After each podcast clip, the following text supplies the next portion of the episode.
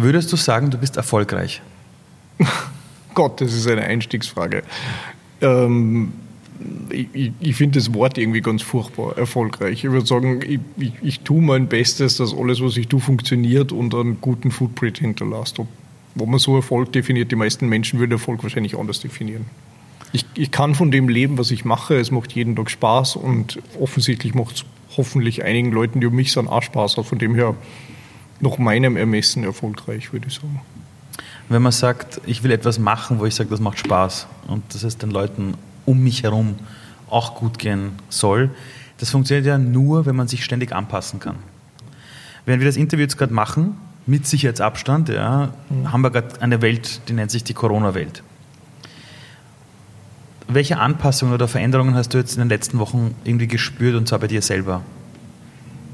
Gute Frage. Erstmal, ich glaube, in den letzten Wochen haben wir alle extrem viel Anpassungen, Veränderungen gespürt. Ich glaube, wir haben uns alle an einer, Welt gewöhnen müssen, die uns zeigt, was alles möglich ist und was alles sein könnte, weil hätte uns jemand vor zwölf Wochen gesagt, eine globale Pandemie bricht aus, hätten wir wahrscheinlich alle gesagt, haha, Science Fiction, so in die Richtung. Und dann ist es passiert. Und ich glaube, das Interessante war, dass, dass es für die meisten Leute eigentlich auch ziemlich viel Gutes gebracht hat. Es hat unglaublich viel Schlechtes gebracht, das kann man nicht, nicht dieser Krankheit und man konnte es ja nicht schön reden, aber ich glaube, es hat auch äh, vielen Leuten aufgezeigt, was es einfach an Möglichkeiten gibt, irgendwas, neue Wege für bestimmte Dinge zu finden oder wie sich halt die Wälder anfühlen kann, wenn sie, wenn bestimmte Verhaltensmuster, die wir gewohnt sind seit, seit Jahren und die immer gleich sind, einfach ein bisschen aufgebrochen werden. Sei es, dass wir alle im Homeoffice sind oder sei es die Art und Weise, wie wir einmal einkaufen, sei es, wie wichtig uns das Ablaufdatum auf einmal ist von dem Joghurt, das wir kaufen. All diese Dinge, glaube ich, haben sie sie für viele von uns verändert und ich glaube, viele Leute haben schon gewisse interessante Dinge daraus erfahren. Also für mich würde ich sagen,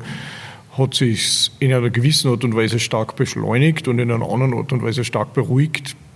Also ein seltsames Gegenspiel. Und sonst habe ich neue Messer zu Hause und meine Terrasse ausgebaut, was auch ganz schön ist. Als, als, als, ähm, als diese Corona-Maßnahmen eingesetzt haben in Europa, mhm. hat man plötzlich gemerkt, dass die Gesellschaft zusammengerückt ist. Plötzlich war das Thema Gemeinschaft, füreinander eintreten, Solidarität. Ich tue es nicht für mich, sondern für die Älteren in der Gesellschaft. Plötzlich haben wir gesprochen von einem Team Österreich und alle haben auch in den Unternehmen gesagt, jetzt, jetzt, jetzt beißen wir zusammen. Und du hast einmal so schön gesagt, auch ihr bei Loop wart plötzlich die beste Version eurer selbst, mhm. aber hast zeitgleich gesagt, das ist aber kein Zustand, den man ewig fahren kann. Mhm. Warum nicht? Ich glaube, also wir waren in mehrerer Hinsicht die beste Version von uns. Erstens, glaube ich, haben wir uns selbst sehr gut kennengelernt. Ich glaube, dass das Team extrem stark zusammengerückt ist und man, man, man, hat so in einer gewissen Art und Weise das Gefühl, wir, wir machen etwas gemeinsam durch. Und das ist, das ist sicher was sehr Schönes. Und ich glaube, dass sehr viele Leute in der, in der Firma gemerkt haben, was wir hier eigentlich machen, warum wir das machen, nämlich einfach um, ja, um unsere Wohnungen zu finanzieren, unser Leben zu finanzieren und dass es so einen direkten Zusammenhang zwischen, wir machen gute Arbeit und das funktioniert und das war alles sehr schön, weil das einfach so, das, was man sonst immer Wirtschaft nennt und Firmen nennt, war auf einmal so praktisch angreifbar. Wir machen das jetzt und es soll hinhauen und dann kommen wir da gut durch und das funktioniert bis jetzt sehr gut.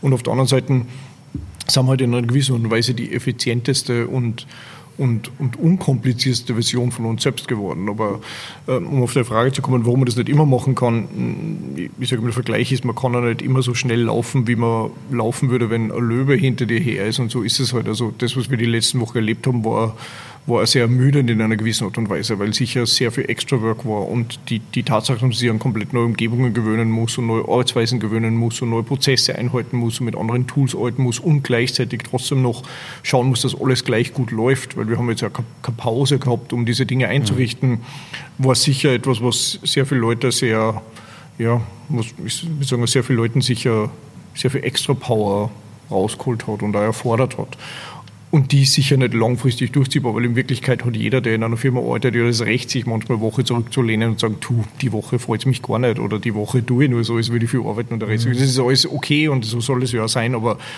aber genau das, glaube ich, war halt in, den, in, in diesen ersten zwei bis drei Wochen nach Covid-19 eben 100 Prozent unsichtbar und jeder war 100 Prozent am Punkt und hat genau das Richtige zum richtigen Zeitpunkt gemacht und das war was, was uns da sehr gut durchgebracht hat.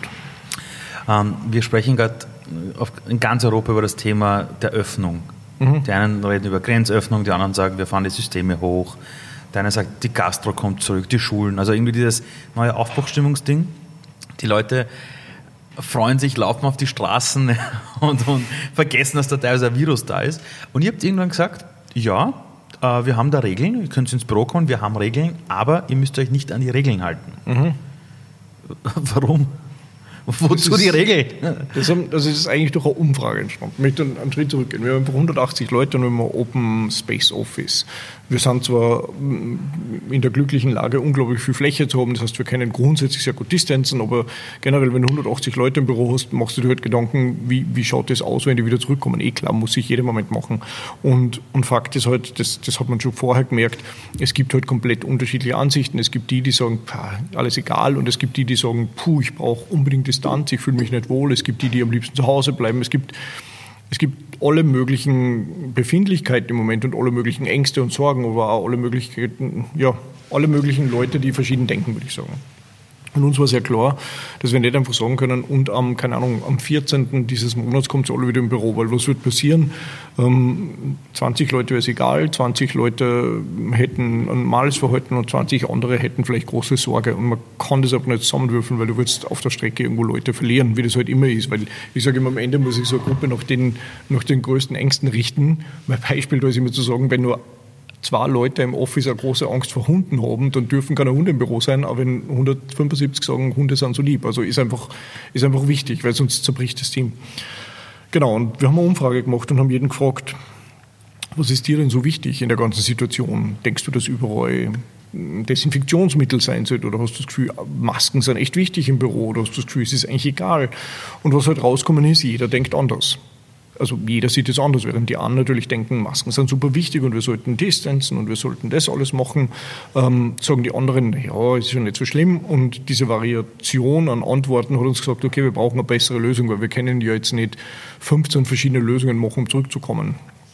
Gleichzeitig ist es auch verdammt wichtig als Unternehmen einen klaren Plan haben, wie man zurückkommt, weil sonst, wie geht es weiter? Und gerade im Moment, glaube ich, braucht jeder, egal ob er in einem Unternehmen arbeitet oder einfach nur, keine Ahnung, auf OFAT liest, wie es weitergeht, irgendwie die Info, was passiert denn jetzt als nächstes? Weil der Zustand, in dem wir sind, ist definitiv kein Dauerzustand in gewisser Art und Weise. Wir wollen halt wissen, was passiert.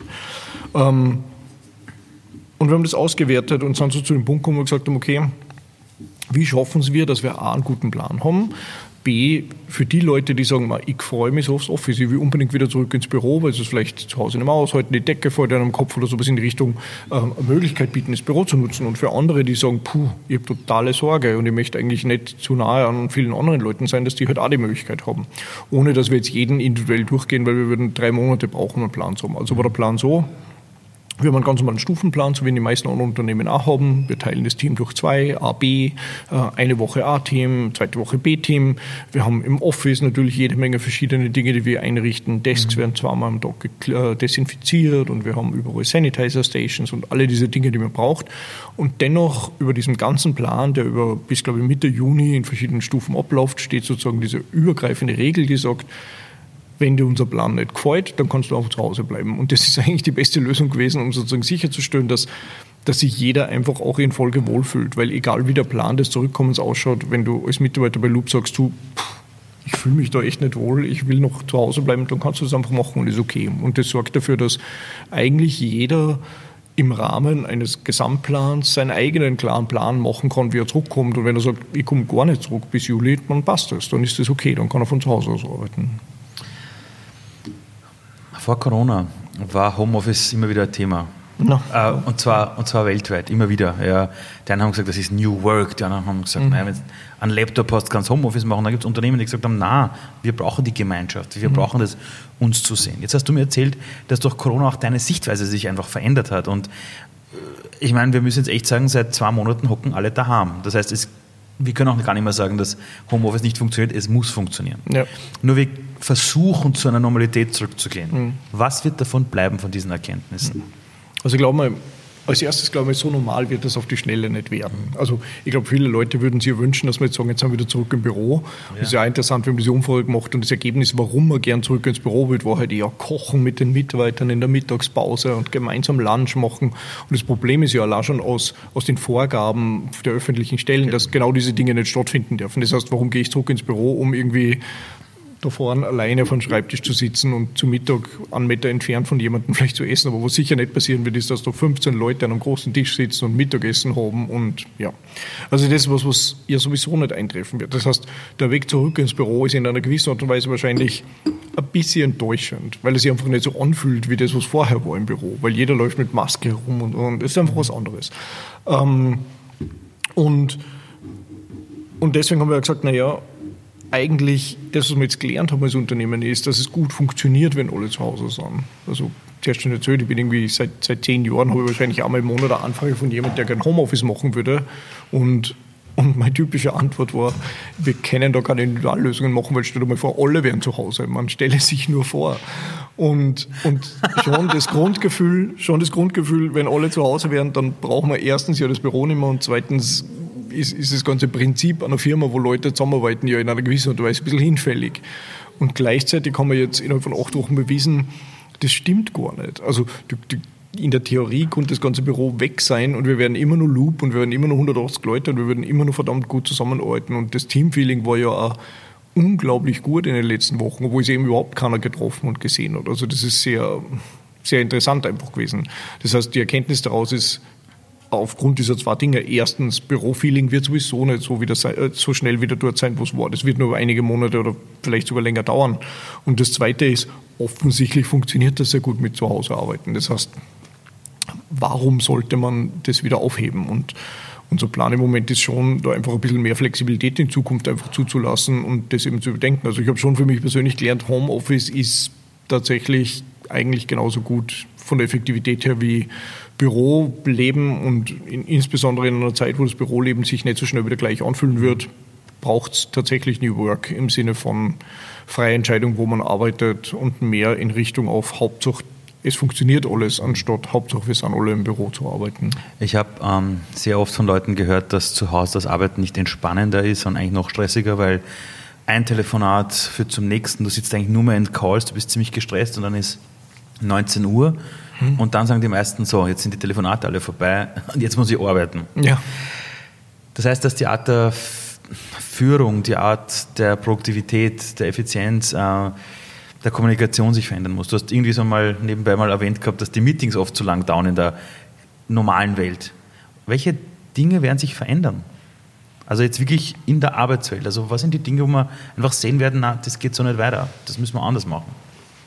Also ich glaube, was mir nicht mehr so schnell passieren wird, ist, dass man in ein Flugzeug steigt und fünf Stunden wohin fliegt, um eine halbe Stunde ein Meeting zu haben, um wieder fünf Stunden zurückzufliegen und einen ganzen Tag verloren hat, um nur unterwegs zu sein. Also ich glaube, dass sich die gesamte Arbeitswelt jetzt ein bisschen an, an Videocalls und Videoconferencing gewöhnt hat.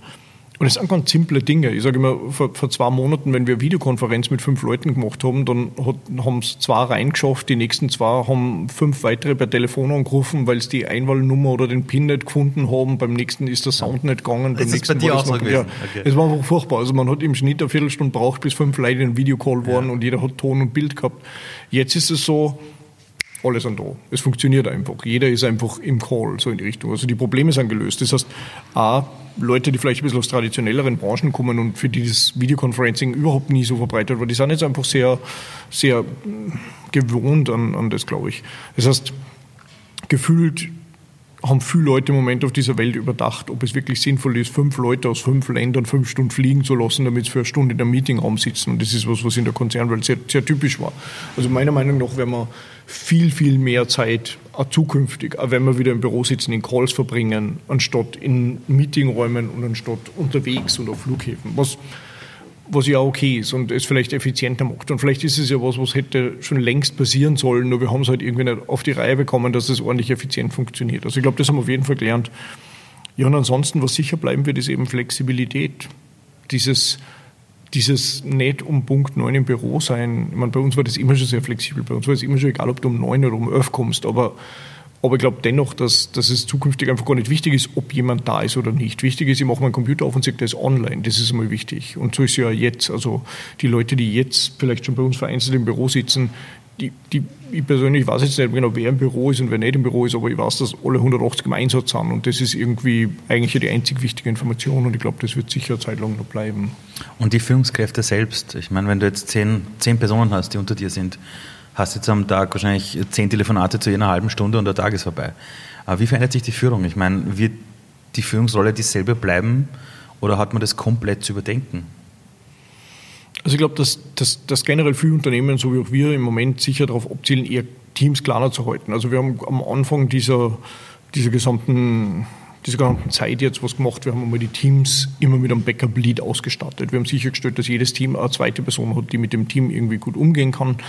Ähm, und dann haben wir Team-Calls implementiert. Jedes Team bei uns hat um Punkt 9 einen Call. Das heißt, das ganze Team hört sich mal. Das also kommen alle zusammen. Alle zusammen. Das ist das, das virtuelle Stand-up-Meeting, das normal um 9 passiert. Interessanterweise ist es bei uns nie um 9 um 9 passiert, weil wir haben eine viel organischere Art und Weise des Zusammenarbeitens gehabt. Das war nicht so, dass um neun Teams sich getroffen haben. Das war vielleicht manchmal in kleinen Development-Teams oder Projektteams, aber allgemein hat es nicht gegeben. Das haben wir implementiert jetzt. Und es funktioniert so gut, es stellt mir sicher, dass jeder jeden Tag ein Check-in, ein grundsätzliches Check-in hat und sich irgendwie in, im Kreise des Teams fühlt. Aber dann untertags sind es halt individuelle Calls mit Kunden, intern etc. Und da kommt einiges zusammen und den merkt man halt, dass die Anzahl der Touchpoints sehr, sehr hoch ist, die die Leute haben. Also ich sage mal, im, im Endeffekt wäre in der jetzigen Zeit es besser, einfach deutlich kleinere Teams zu haben für alle Unternehmen, damit jemand, der ein Team leitet, halt mit vier, fünf Leuten jeden Tag Check-in machen kann und eng mit denen zusammenarbeiten kann, weil es einfach die die Chance verringert, dass jemand vielleicht eine ganze Woche zu Hause sitzt und vielleicht in den Teams-Calls in der Früh ist, aber nicht jemanden hat, um wirklich zusammenzuarbeiten. Und, und das ist sicher eine große Herausforderung im Moment. Wie wichtig ist die, die Beziehungsarbeit, wenn man ein Unternehmen leitet, wenn man ein Team führt? Ich glaube, wie immer unglaublich wichtig. Also ich glaube, die Tatsache, dass Leute jemanden haben, der mit ihnen arbeitet und da auf, auf die Acht gibt in einer gewissen Art und Weise. Und da geht es jetzt nicht um einen Top-Town-Gedanken, sondern das ist ja auf Augenhöhe wichtig, dass einfach irgendwer dann und wann kommt und sagt, wie läuft es bei dir, kann ich dir was helfen, ist alles okay. Und das ist, das ist was im, im Office viel einfacher ist, weil man sich bei der Kaffee, Kaffeemaschine getroffen hat und gesagt hat, wie läuft es bei deinem Projekt, wenn er gesagt hat, puh, anstrengender Tag heute, hätte wer anders sagen können, ich habe ein bisschen Zeit, hilft da zum Beispiel. Und das ist jetzt natürlich alles im Unsichtbaren. Also in Wirklichkeit kannst du im Moment extrem schwer erkennen, ob er einen unglaublich stressigen Tag hat oder ob er einen easy Tag hat. Man, man würde das nicht erkennen können im Moment und genau deswegen ist ist es halt noch viel wichtiger, diese Tools, die wir im Moment haben, sei es Slack und Co. und Messages und Videocalls so zu nutzen, dass man halt einen regelmäßigen Check-in hat und, und ein bisschen Mut fühlt, um zu wissen, wer Support braucht, bei wem es gut läuft, wer vielleicht Zeit hat. Wir haben da jede Menge kleine Systeme eingeführt. Wir haben so Dinge wie Workload-Sharing im Moment, die so über System laufen. Jeder, der Zeit hat, kann sich melden. Das wird jeden Tag in der Frau zugeschaffelt auf andere Teams, die vielleicht wen brauchen, der hilft und so. Also einfach ein großes Sammelsurium an kleinen virtuellen Dingen, die halt alle über Slack, Spreadsheets und Co. laufen, wo man sich, wo man sich einfach sozusagen helfend melden kann und wo man sich bittend melden kann und dann werden am Tag Leute gematcht und somit sind bei uns mittlerweile schon fast, grob gesagt, sind fast neue Jobs entstanden, weil Leute halt auf einmal auf Projekten und Dingen sind, die in der Zeit wichtig waren.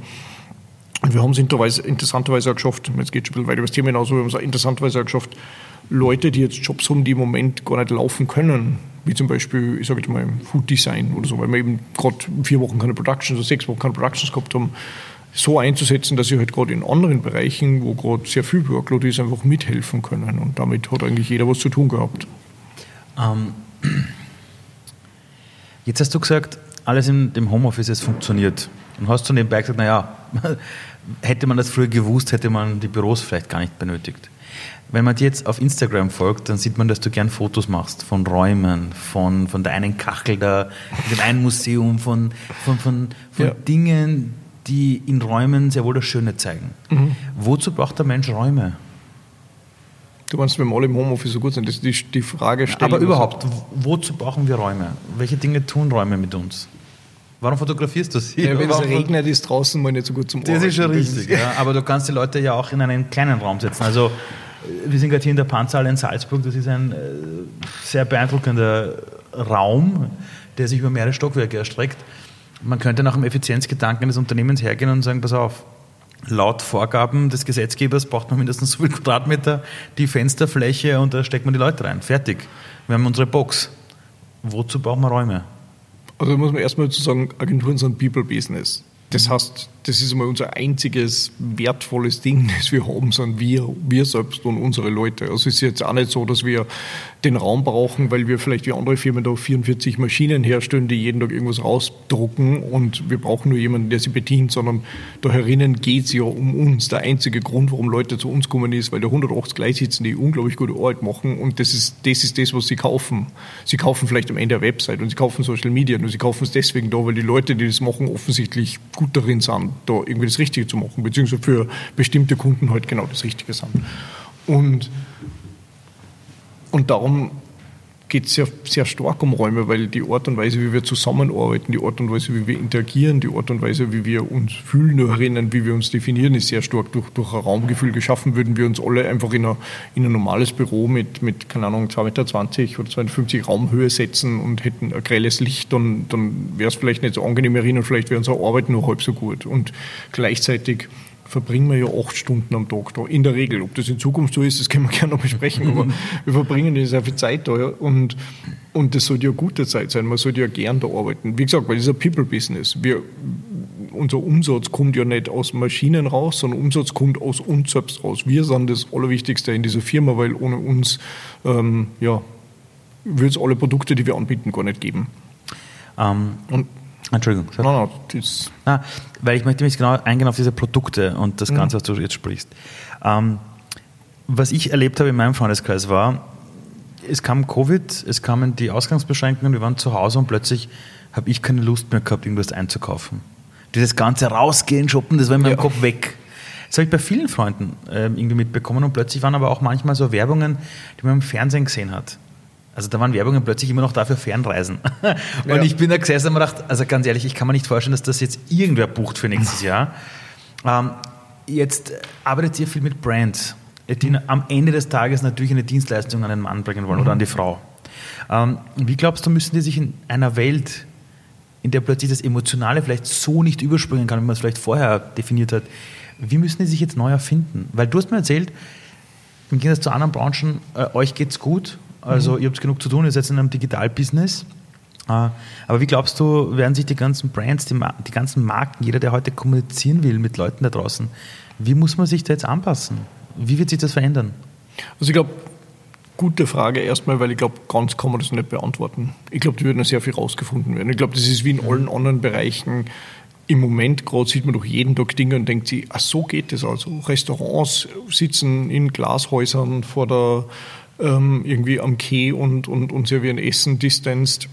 Und keine Ahnung, ich habe gestern gesehen, Konzerte vor Tausenden von Autos, wo alle Leute im Auto sitzen. Sido. Also unglaublich ja, coole das, Dinge. Ja, ja habe ich auch gesehen, war und, geil. Und es sind immer diese Lösungen, wo man sich vor drei Wochen sich nur gedacht, Gott, es wird nie wieder Konzerte geben. Und jetzt sieht man etwas auf einmal auf Instagram und denkt, wow, genau so sollten Konzerte ausschauen. Super, warum hat es das nicht schon immer gegeben? Also ich glaube, es gibt ja immer, in, in, der, in, in der Not wird man ja erfinderisch und meistens und ich glaube, dass die, die besten Erfindungen und die besten Dinge vielleicht in der Not erfunden worden sind oder jetzt gerade erfunden werden. Weil jetzt muss man es neu machen und das Neue kann manchmal ganz viel besser sein wie das Alte. Ähm, und, und was heißt das im Endeffekt für uns? Wie war die Frage nochmal?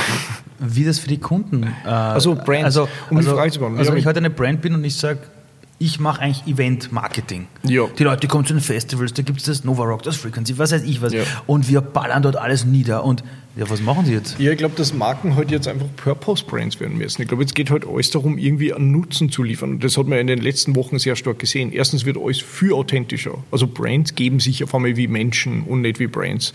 Man hat in den letzten Wochen unglaublich viel Inhalte gesehen, egal ob es jetzt von Instagram Stories bis Ads bis Werbung sind, die User-Generated Content waren, wo echte Menschen in echten Umgebungen gesehen worden sind und wo nicht irgendwie ein Set baut worden ist und um Sinn auf teures Geld irgendwelche großen Productions gemacht worden sind. Das heißt, Authentizität ist, glaube ich, wichtig, weil mit Authentizität schafft man es halt, dass man eine Kommunikation aufbaut, die, die halt auf Augenhöhe zu dir spricht als Konsument.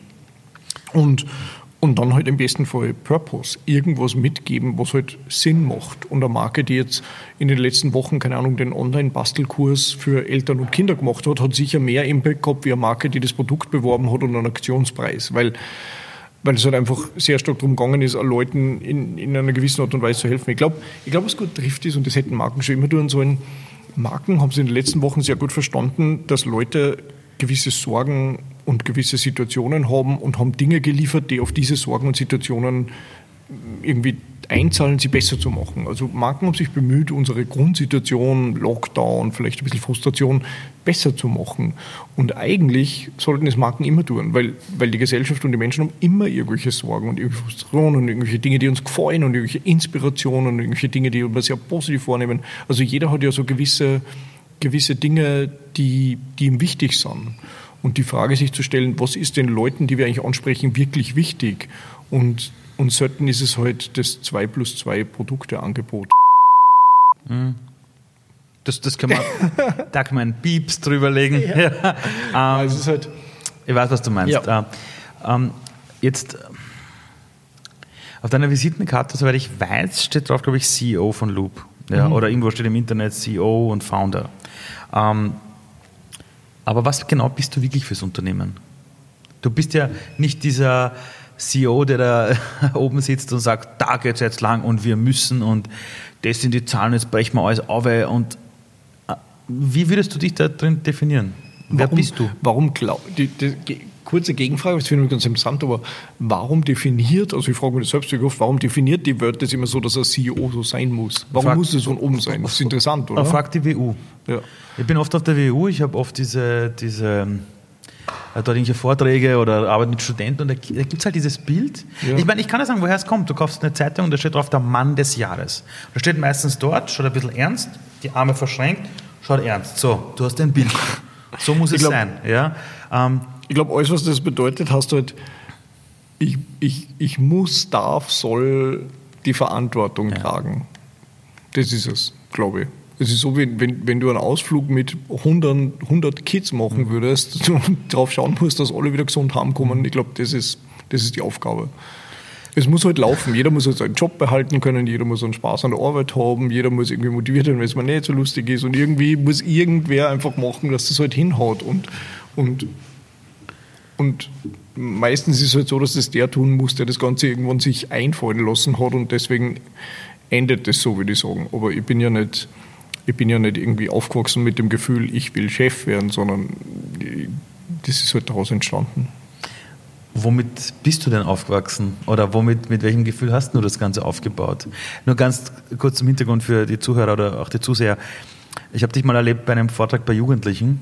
Da haben wir beide einen Vortrag gehabt. Ja. Ich war mhm. vor dir dran, ja. dann du. Und ich habe auch nachher irgendwie gehört, äh, du hast dann Fotos gezeigt, wie, wie du, glaube ich, damals in deiner Wohnung damals oder so die erste Website irgendwie programmiert hast. Und Wohnung habe ich da nicht leisten können, das war das Haus meiner Eltern. Ja, oder Haus deiner Eltern, ja. Und du hast dann irgendwie so begonnen, das zu machen und so und dann mal da und dort ein bisschen und, und, und da Webprogrammierung und dort Design.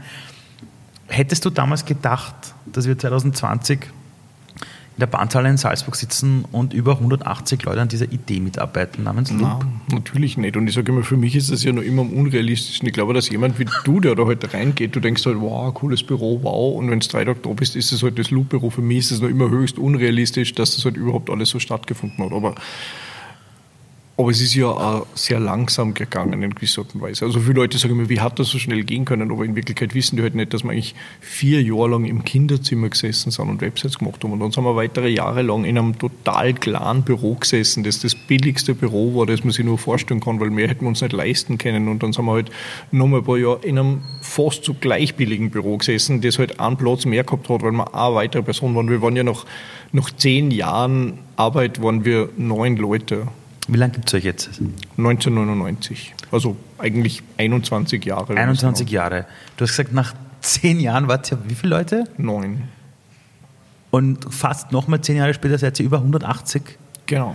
Also wäre das jetzt ein Internet-Startup, würde man reden von einem Hockeystick im, Personal. Also genau, als, Start, als Startup wären wir dreimal vom Markt geworfen worden, weil wenn ein Startup in den ersten drei Jahren nicht wächst, ist es nichts wert. Wir sind, in den, wir sind fünf Jahre zu zweit oder zu dritt gewesen. Also wir, sind ja, wir haben ja kein starkes Wachstum gehabt am Anfang. Wir sind einfach dann gewachsen, wann wir wachsen müssen haben. Und wachsen müssen heißt nicht, dass wir wollten, sondern es heißt, dass das Internet wichtig geworden ist. Wie wir das alles angefangen haben, hat, hat ja kein Mensch zu Hause eine Internetleitung gehabt und die meisten Leute haben gesagt, was, was ist das Internet?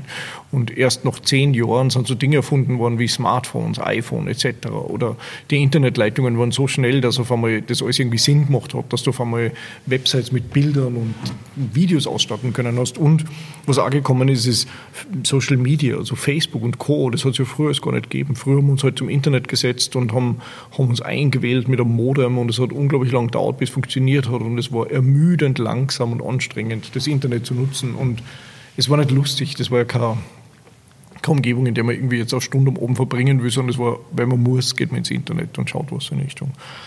Und irgendwann ist das Thema einfach größer geworden. Auf einmal haben alle Haushalte stabile Internetleitungen gehabt, die meisten Leute auf einmal Smartphones gehabt und waren irgendwie den ganzen Tag online und damit ist der Traffic gestiegen und mit dem Traffic ist natürlich die Anforderung gestiegen von Marken, was sie in diesem Internet überhaupt tun wollen und damit sind einfach in, in wenigen Jahren dann viel mehr Anforderungen auf uns zukommen. Sprich für Marken, für die wir vorher vielleicht schon seit fünf Jahren kleine Websites gemacht haben, ist auf einmal um Themen gegangen wie Social Media, Video Productions, Online-Marketing, Gewinnspiele, Banners, Facebook, Instagram, all diese Dinge, die halt heute da sind, die hat es ja gar nicht gegeben vorher. Wie, wie näherst du dich oder euer Team sich komplett neuen Themen an? Also ihr seid jetzt alle, ich meine, bei euch arbeitet jetzt ja keiner, der 15 Jahre alt ist. Mhm. Aber dann kommt plötzlich um die Ecke irgendwann Snapchat, ein paar Jahre später ist das Ding mhm. TikTok, in noch ein paar Jahren heißt das Ding anders. Hockst du zu Hause und legst überall Accounts an und probierst das aus und sagst, ah, das funktioniert, wir machen das jetzt? Sicher, genau so. Na ehrlich jetzt? Ja. und, und, und, und, glaubst aber ich glaube glaub, jetzt zum Beispiel, wenn du jetzt Hausnummer Automechaniker bist und jetzt gibt es Elektroautos, dann musst du dir ja auch das Elektroauto anschauen, damit du verstehst, wie das funktioniert und sagen kannst, passt, jetzt kann ich das. Also das ist, das ist um und auf in unserer Branche und ohne dem ist es nicht möglich, dass wir uns ständig neue Dinge anschauen, weil alles was Neues müssen wir irgendwie probiert, gecheckt, getestet haben. Und natürlich mache ich das selbst auch, weil das ist ja der Grund, warum ich das alles irgendwann gestartet habe. Ich, ich, also ich will ja nicht, ich will ja nicht als, als, als alternder Agenturleiter enden, der keine Ahnung mehr hat von diesen Dingen, die wir selbst machen. Also ja. Also ist es dir extrem wichtig, an dieser Basis dran zu bleiben? Ja. Aber, aus, aber das ist nicht nur aus, aus, aus einem geschäftlichen Interesse heraus, mhm, so nennen ja. will, sondern das ist aus einem, aus einem, mich interessiert das Thema wirklich, das wir da machen. Als du bei deinen Eltern damals gesessen bist und ihr habt diese Webseiten gebaut, warum hast du das gemacht? Weil du hast mir auch oft erzählt, und das kenne ich aber auch von vielen Unternehmern, die einfach sagen, hey, da haben wir teilweise sind wir um, um zwei in der Früh noch da gesessen und mhm. haben an dem Ding gebastelt und du hast wahrscheinlich genug lange Nächte gehabt. Gehe ich mal davon aus? Ja. ja. Ähm, und auch viele Jahre. Äh, aber warum? Also welche Sache hat dich angetrieben? Weil du bist sicher mit den ersten Webseiten jetzt nicht reich geworden. Ich glaube wirklich einfach Grundinteresse. Also ich glaube, man kann, man kann schon sagen, also ich glaube, wie soll ich sagen? Aber an was Grundinteresse? Gute Frage. An innovativen neuen Dingen. Ich glaube, das war es. Ich glaube, das Internet war von Anfang an was Neues. Ich glaube, das war mal sehr, sehr interessant grundsätzlich. Da ist was Neues und dieses Neue hat uns grundsätzlich das Gefühl gegeben, dass es dass da unglaublich viel noch draus werden kann. Also man hat dieses Web gesehen und das ist ja heute noch der Fall im Endeffekt. Man sieht das Internet und Anführungszeichen ist so ein ungreifbarer Begriff, aber und das Internet wird immer besser, weil, weil, weil immer mehr Geschwindigkeit und Technologie kommt. Und man, man merkt ja heute noch, wo man sagt, man, stell dir mal vor, das Internet wäre noch zehnmal so schnell, was wäre alles möglich? Und, und es ist halt immer so das Thema, die, die, die Geschwindigkeit von Hardware, Software, Internet in Kombination hat dafür gesorgt, dass Dinge halt online möglich sind, die früher nie möglich gewesen Wir hätten vor 15 Jahren, wo es das Internet gegeben hätte, nie im Leben einen Videocall mit fünf Leuten machen können und die Situation wie im Moment tackeln können, weil die Geschwindigkeit der Internetleitungen nicht da gewesen wären. Genauso wenig hättest du auf dem Handy einfach schon einen Flug buchen können. Kannst du jetzt auch nicht, aber du was meine, so grundsätzlich. Warum? naja, warum? Weil erstens hat es das Handy in der Form gar nicht gegeben. Touchscreen, Internet am Handy, Display, das ist alles erlaubt. Also die, die technologische Basis wird ständig besser und damit ergeben sich ständig neue Möglichkeiten und die neuen Möglichkeiten machen ständig irgendwelche ich finde Dinge auf, die unglaublich spannend sind und mit denen man, wenn man nur Ideen damit hat, unglaublich viele Dinge machen kann. Und das das hört seit 20 Jahren nicht auf. Hätte das irgendwann aufgehört, dann war das wahrscheinlich eh schon langweilig, aber es ist, es ist spannend zu jeder Zeit. Und, und wenn es irgendwann einmal ein bisschen langweilig wird, dann kommt halt ein neues Social Network, wie jetzt TikTok, und ändert alles nochmal. Und, und es ist ja auch sehr interessant, vielleicht dazu gehen, das ist ja nicht nur Technologie, sondern und bringt da wieder ein komplett neues Nutzerverhalten mit. Also irgendwas, was vorher in der noch nicht gegeben hat. Eine Nutzung und eine, und eine Art und Weise, wie Menschen das nutzen, die, die wieder neu ist und die uns wieder ganz andere Möglichkeiten erlaubt, für Brands oder für uns selbst oder allgemein einfach Kommunikation zu betreiben. Wenn man jetzt von außen ganz böse ist, oft sagt man, ja, ihr baut Webseiten, ihr macht digitale Social-Media-Geschichten. Nur, ähm, ich hoffe ja doch, dass jede Agentur oder jedes Unternehmen sich doch überlegt, ja, ich baue auch Schrauben wie mein wie der Mitbewerb, nur bei uns ist es ein bisschen anders. Ähm, welchen, welchen Mehrwert hat man bei euch, wenn man bei euch eine Website haben will? Also, also du selber, wenn du deine Arbeit definierst, wenn man dir zuhört, dann hört es sich ja nicht so an, als, als würde jetzt einer sitzen, der sagt, wir sind die Besten bei HTML5-Webseiten, sondern da geht es was Größeres, sondern ja. ähm, welche Sache ist es, wenn du an Loop denkst, für die ihr steht? Also erstens mal glaube ich einmal, dass nicht jede Firma die beste sein muss. Das ist ja mal das, das Grund, ein grundsätzlich seltsames Ding an Wirtschaft ist. Du kannst dir heute zehn Websites von einer bestimmten Branche aufmachen und alle sind die besten und alle sind die tollsten und alle die sind die besten. Genau, genau. Ja. Das ist ja mal, also ich sage mal, wir sind mal sicher nicht die Besten, um das geht es ja gar nicht, sondern wir sind für manche genau die Richtigen. Und es ist ja bei jedem Restaurant auch so und bei jedem anderen Ding auch so, dass halt die einen gehen gern dorthin und die anderen gehen gern dorthin. Und ich glaube, es gibt Kunden, die perfekt aufgehoben sind bei uns und es gibt Kunden, die perfekt aufgehoben sind woanders. Und das hat nichts mit Skills zu tun, sondern es hat was damit zu tun, vielleicht wie die Seele eines Unternehmens tickt. Oder wie, wie ist eure Seele? Wie unsere Seele ist. Ja. Ich glaube, unsere Seele ist sehr ehrlich einfach. Weil, also, weil na, unsere ja. Seele ist davon geprägt, A, dass nie von uns jemand gelernt hat, wie man das macht wie man eine Firma führt. Also es war keiner von den Führungsmitgliedern, Gründungsmitgliedern dieser Firma, war vorher in einer anderen Firma. Wir haben das alles uns irgendwie so selbst überlegt. Das ist so, wie wir das halt wollten. Aber alle unsere Prozesse und Arten der Zusammenarbeit und Dinge sind jetzt nicht so, wie es wer andere macht, sondern so, wie wir uns gedacht haben, das ist richtig. Und das Zweite ist, dass wir das halt tatsächlich nicht fürs Geld machen. Das funktioniert, ist ein guter Gegenwehr. Wir alten, ich sage mal, wir alten nicht fürs Geld. Wir alten nur für was Cooles zu machen, mit dem alle, die da arbeiten, ein Leben finanzieren können. Und das ist, glaube ich, was, was man herinnen merkt und ich glaube, das schon was Kunden auch merken. Aber es gibt genug Dinge, die wir nicht gut können und es gibt Kunden, die bei uns anrufen und ich würde dann die, die Agentur aus der Nachbarschaft empfehlen, weil die für das Thema vielleicht einfach besser sind. Also es, es, es, es geht darum, jeden Euro, den wir von einem Kunden nehmen, sinnvoll zu investieren und zu wissen, das, das kennen wir richtig gut, was wir damit machen und nicht irgendwie welche keine Ahnung, Stories zu erzählen, damit wir einen Auftrag kriegen, den wir am Ende vielleicht nicht einmal 110 Prozent gut umsetzen können. Da warten wir lieber auf die nächste Option, weil am Ende wollen wir ja langfristig mit Kunden zusammenarbeiten. Und ich glaube, das, das fasst gut zusammen. Wie viel von der Seele des Mike, der mir gegenüber sitzt, ist in Loop drinnen? Hm, nochmal. Also ist, ist, ist, ist Loop eine Art Kopie von dir Nein, selbst? absolut nicht. Loop, sind, Loop ist schon lang, Loop ist na, also Loop ist erstens mal 180 Leute, die alle unglaublich viel und unglaublich gute Arbeit machen. Und du kannst mir heutzutage aus dieser Firma rausnehmen und es wird genauso weiterlaufen. Das Einzige, was vielleicht von mir zu erinnern ist, dass alles schwarz und weiß ist, weil mir das sehr gut gefällt. Aber, aber allgemein wirst du dich erinnern, es gibt riesige Projekte und wichtige Kunden, die haben gar nicht so eine Bindung an mich, wie, wie man sich vielleicht denkt. Also es ist, Loop ist schon längst Loop ist schon längst so viel größer wie das, was ich selbst irgendwie darstellen könnte. Und das macht überhaupt keinen Sinn. Also schon längst übergeben an eine große Gruppe an Leute. Wie macht man sich ersetzbar als Firmengründer? Das habe ich ganz lang selbst probiert und, und ich glaube, am Ende geht es einfach um, um, um, Vertrauen und dann müssen halt andere das annehmen wollen und das machen wollen. Ich glaube, es funktioniert bei uns sehr gut, dass Leute einfach wissen, dass sie, dass sie machen können ohne dass sie fragen müssen, dass sie fragen können und eine Antwort kriegen, wenn sie eine brauchen. Aber, und ich glaube, das waren es, wenn du mich so fragst, der wichtigsten Dinge, Leute müssen die Erlaubnis haben, Fehler zu machen. Also wenn du, wenn du jetzt eine Firma hast und du möchtest irgendwie Verantwortungen verteilen, ist es nett, Verantwortungen zu teilen, nur es bringt halt überhaupt nichts, wenn du dann jeden Tag draufschaust und sagst, hast du das eh richtig gemacht und hast du das eh so gemacht, wie ich das machen würde. Im Endeffekt müssen sie Leute auf andere Art und Weise machen dürfen und, und sie müssen einmal was kaputt machen dürfen, ohne dass er sagt, was, du hast was kaputt gemacht, sondern es ist egal, weil jeder, jedem kann einmal Fehler passieren, solange er den Fehler irgendwie selbst ausbessert.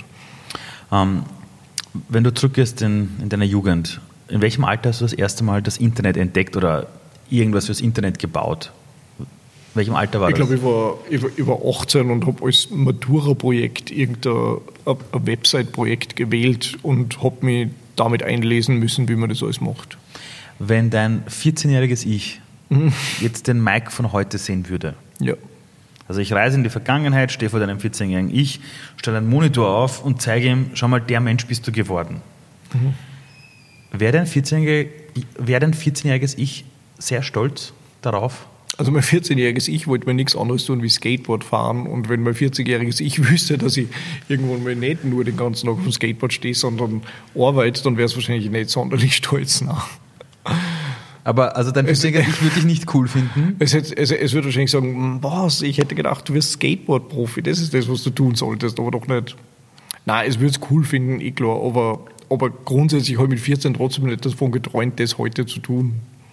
Wie sehr bist Ich wollte es nicht, also um, ja. das, um das vielleicht kurz zu erklären, ich wollte es nicht irgendwann in der Schule und habe gedacht, ich will was Großes werden, und ich, sondern ich habe halt wie jeder andere geschaut, dass ich mit möglichst wenig Aufwand durch die Schule komme und irgendwie trotzdem gute Noten schreibe und die Eltern happy sind und irgendwie halbwegs einen Plan habe, was man später so macht, so wie das halt so ist in dem Alter. Aber große, aber, große Erwartungshaltung an mich selbst habe ich nicht gehabt. Aber wie hast du es dann geschafft, über all die Jahre so hartnäckig zu bleiben? Ich meine, über 20 Jahre etwas aufzubauen, dann auch noch, noch mal so groß zu skalieren. Also zehn Jahre lang neun Leute und dann noch mal in zehn Jahren äh, plus also nicht, 170 oder was das ist. Da braucht es eine extreme Lernkurve, auch ein ziemliches Sitzfleisch, um nicht irgendwann zu sagen, ich kann nicht mehr. Was war es, das dich dazu gebracht hat, Aber dieses ständige Weitermachen? Das, das, die Frage wird oft gestellt und es klingt immer so, als hätte ich irgendwie jeden Tag dran gearbeitet. Nein, nein, nein, das, das glaube ich nicht. Aber, aber wenn man jetzt zurückblickt, welche Sache war es, wo du ja. sagst, deine hört auf und der andere nicht? Und das war der Unterschied. Aber ich habe es ja nie, wie ich sagen, ich habe nie versucht, das zu tun, sondern es ist ja alles so geworden. Ich bin ja nie da gesessen. Und ich sage, eigentlich wir sind ja nie da gesessen, weil das habe ich erstens immer alles nicht alleine gemacht. Wenn ich alleine wäre, dann wäre ich immer nur alleine offensichtlich und nicht 180 Leute. Das heißt, es hat 180 Leute braucht, um dorthin zu kommen. Aber nicht einmal in der Geschichte des Unternehmens sind am Tisch gesessen und gesagt, wie, was müssen wir tun, um zu wachsen? Also die, diese Frage hat sich ja nie ah. gestellt. Wir wollten ja, das, es hat nie einen Wachstumsplan gegeben, es hat ja nie ein Ziel gegeben, das sagt, und am Ende des Jahres wollen wir, sondern wir haben halt einen riesen Kunden gewonnen und haben gesagt, oh Gott, jetzt müssen wir zehn Leute anstellen und dann sind wir draufgekommen, dass wir zu wenig Platz haben. Also brauchen wir irgendwie mehr Platz, weil sonst fühlen sich die Leute ja nicht wohl. Also wir, wir, wir, wir, wir reagieren ja. Wir haben ja nicht einmal ein Sales-Team, sondern wir reagieren ja nur auf das, was kommt. Das heißt, die Frage, wie ich es geschafft habe, die Frage ist eher, nein, es, es, es war nie eine, eine Anstrengung dahinter im Sinne von, ach, was könnte ich tun, damit das besser funktioniert, sondern es war immer eine Reaktion auf das, was passiert und das Bestmögliche zu tun, damit es strukturiert und, und, und, und so passiert, dass Prozesse passen und die Umgebung passt, damit man das alles überhaupt machen kann, was auf uns zukommt. Wie wichtig ist es, anderen Menschen zu helfen in ihrem Wachstum?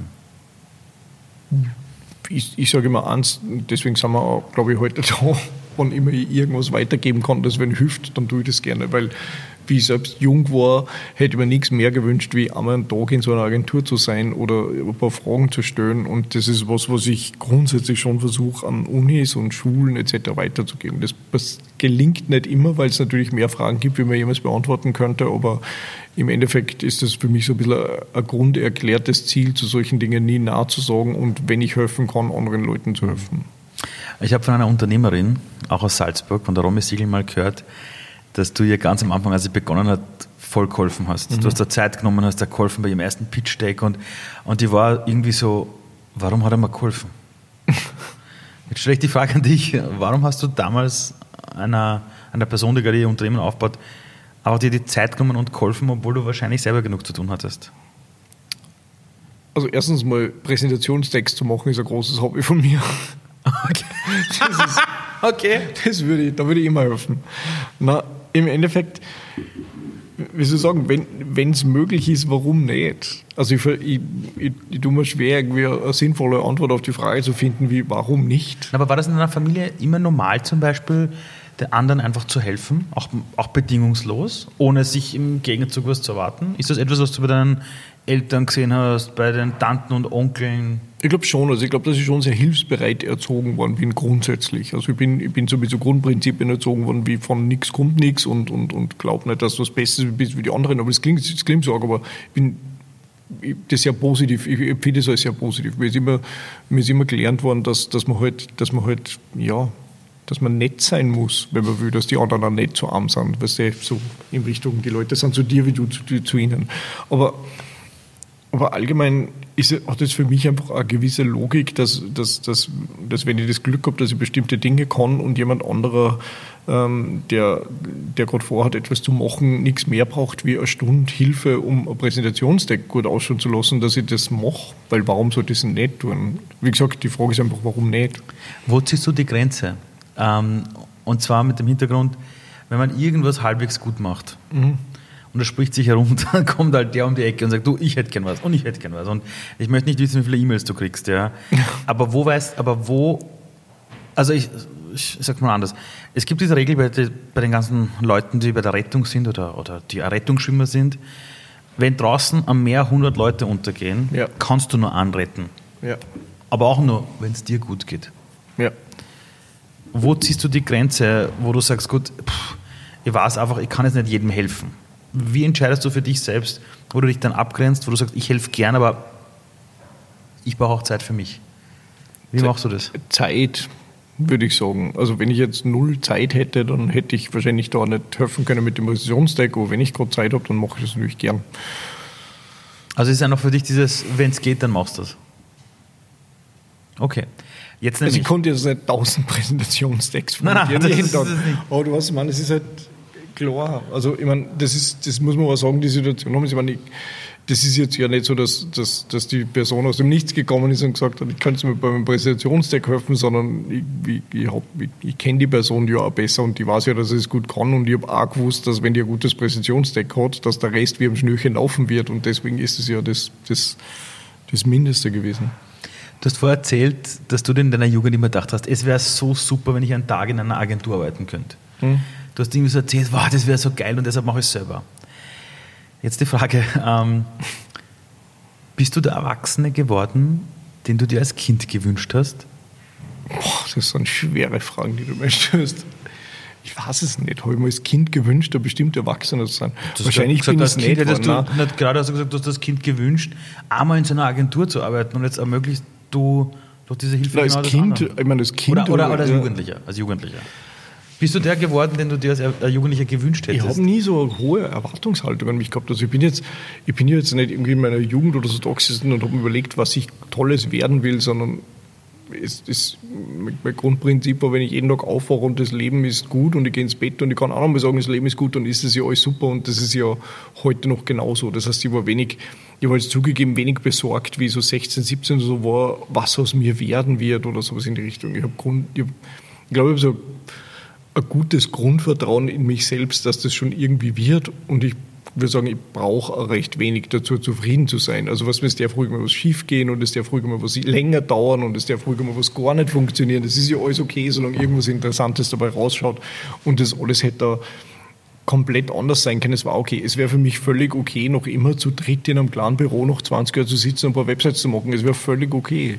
Es ist, es ist kein, es ich, ich würde das gar nicht so bewerten, als wäre das jetzt etwas, was, was am Wunsch entspricht, weil es kommt ja mit genügend negativen Dingen und Stress und Sorgen auch. Also es, es gibt ja andere Wege. Du hast nämlich vorher gesagt, ähm, du hast das Gefühl, du hast ein gutes Leben. Ja, und du hast gesagt, da ist so ein Grundvertrauen da, also ein Urvertrauen. Und es stimmt schon, wenn Menschen ein Urvertrauen spüren, dann ist das Leben irgendwo leichter und du beginnst dann auch Dinge eben nicht mehr so zu bewerten.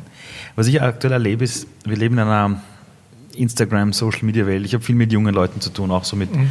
den 20, 25-Jährigen. Und du merkst, die haben ein bisschen diese Verbindung zu ihrem Urvertrauen verloren, weil sie ja ständig sehen, dass alle ein besseres Leben haben als sie selbst.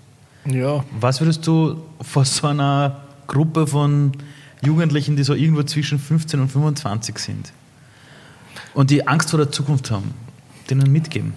Aber was für Angst wäre das? Ich erlebe aktuell, und das zeigen auch die Umfragen, dass Jugendliche einfach Zukunftsängste haben. Ja. Also, Weil die ständig hören, äh, du musst ein gutes Zeugnis haben, oh Gott, der Arbeitsmarkt bricht weg, oh Gott, die Roboter kommen, oh Gott, die ja. Digitalisierung kommt. Was würdest du denen mitgeben? Also erstens mal glaube ich, dass grundsätzlich mal alles immer besser wird, wie man sich denkt, generell, oder? So ist es. So äh, ich, so ich habe auch das Gefühl. Ich, also ich glaube, alles wird mal besser, wie man sich denkt. Und das Zweite ist einmal, dass alles halt auch seine Zeit braucht. Also was ich bei jungen Leuten halt sehr oft feststelle, ist einfach, dass die Geduld fehlt. Also es sind Leute, die sagen, so, jetzt bin ich seit irgendwie seit fünf Monaten selbstständig und habe noch immer nicht irgendwie alles geschafft, was ich mir denken wollte. Und ich denke mir immer, ich war irgendwie fünf bis sechs Jahre selbstständig, bis mir überhaupt zum ersten Mal überlegt habe, was ich überhaupt machen will. Vielleicht, man könnte jetzt sagen, das ist total naiv, vielleicht war das so, aber bis man zum ersten Mal überhaupt annähernd an einem Punkt, wo man sagen, was könnte das eigentlich alles werden, hat es so lange Zeit gebraucht. Vorher war es halt einfach jeden Tag ein bisschen was tun. Also ich glaube, Geduld ist mir wichtig und die haben wir ja heute noch. Also ich, ich, bin jemand, der nicht daran glaubt, dass man Dinge in einem Monat ändern kann. Haben wir zwar jetzt gerade gemacht, aber generell glaube ich, dass Dinge ruhig ein bisschen Zeit brauchen dürfen. Und wenn man sich jetzt vornimmt, dass diese sich ändert, dann sollte man nicht in einer Woche schauen, ob alles anders ist, sondern man sollte vielleicht in einem Jahr schauen, ob sich das, was man vor einem Jahr wollte, ein bisschen in die richtige Richtung bewegt hat. Weil das ist ja der Sinn und Zweck der Sache, würde ich sagen. Du hast das Wort erwähnt, dass du gesagt hast, also vielleicht warst du ein bisschen naiv, hast du gesagt. Wie wichtig ist die Naivität?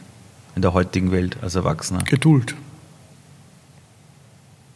Dem, den Dingen ein bisschen Zeit geben, weil die brauchen halt Zeit. Weil wenn, wenn die Geschwindigkeit, die sich die meisten Leute wünschen würden, tatsächlich stattfinden würden, dann würden die ja mit 18 ins Business kommen und mit 22 Geschäftsführer sein und mit 25 10 Firmen besitzen. Aber was ist denn, wenn 27 sind? Also irgendwie, was man, ich will ja, ich will ja bis zu meinem 65. Lebensjahr arbeiten und, und, und irgendwie Step by Step ein bisschen mehr ist. Und wenn ich alle fünf Jahre zurückschaue, will man denken, ja, es hat sich ein bisschen was bewegt und es war eigentlich ganz gut die letzten Jahre.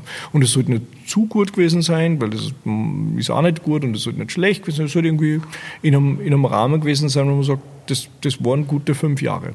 Aber was ich nicht so schlimm finde, ist, zwei Monate zurückzuschauen und sagen, puh, die letzten zwei Monate waren hart. Ja, mein Gott, da waren die letzten zwei Monate halt schlimm. Also das, das, das, dem Ding, dem Rahmen, den man misst, ein bisschen Zeit geben, glaube ich, ist wichtig. Hast du das Gefühl, dass uns Technologie zum Beispiel wieder mehr Lebenszeit zurückgeben kann? Ich bin in einer Welt aufgewachsen, in der, also ich bin, als ich geboren worden bin, gab es keine Mobile Phones. Ja. Dann war ich so 13, 14, zu Hause das erste Internet gehabt, dann Schule geschwänzt, so damit ich Internet surfen kann. Ja, da ja. haben wir so von Cello so eine Box gehabt, das weiß ich noch. Dann kann man diese Mobile Phones, die Handys, dann habe ich mit 16, glaube ich, 17 mein mhm. erstes Handy gekriegt und boah, was kann das? Und ich habe immer dieses Versprechen gehört, es kommt neue Technologie, und dann haben wir wieder Zeit für das Wesentliche. Ich war selber in einem großen Konzern und wir haben das den Kunden erzählt. Mhm. Das ist aber nicht passiert, gefühlsmäßig. Ja. Und du redest aber gerade von Geduld. In einer Welt, wo die Botschaften immer kürzer werden, ja, auch auf jeder Tageszeitung. Ist es die Technologie und die gescheite Anwendung der Technologien, die uns wieder zu diesem menschlichen Maß zurückbringt? Dass wir wieder die Geduld lernen?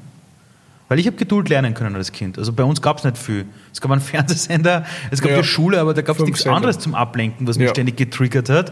Und jetzt mittlerweile, egal wo ich hingehe, die Jugendlichen ständig zack, zack, zack, zack, zack, unzufrieden ständig. Ich mache das jetzt seit fünf Monaten eben. Ja. Ich bin noch nicht dort und denkst da, Alter, in deinem, Alter, mhm. in deinem Alter war ich nicht mal in der Lage, über sowas nachzudenken.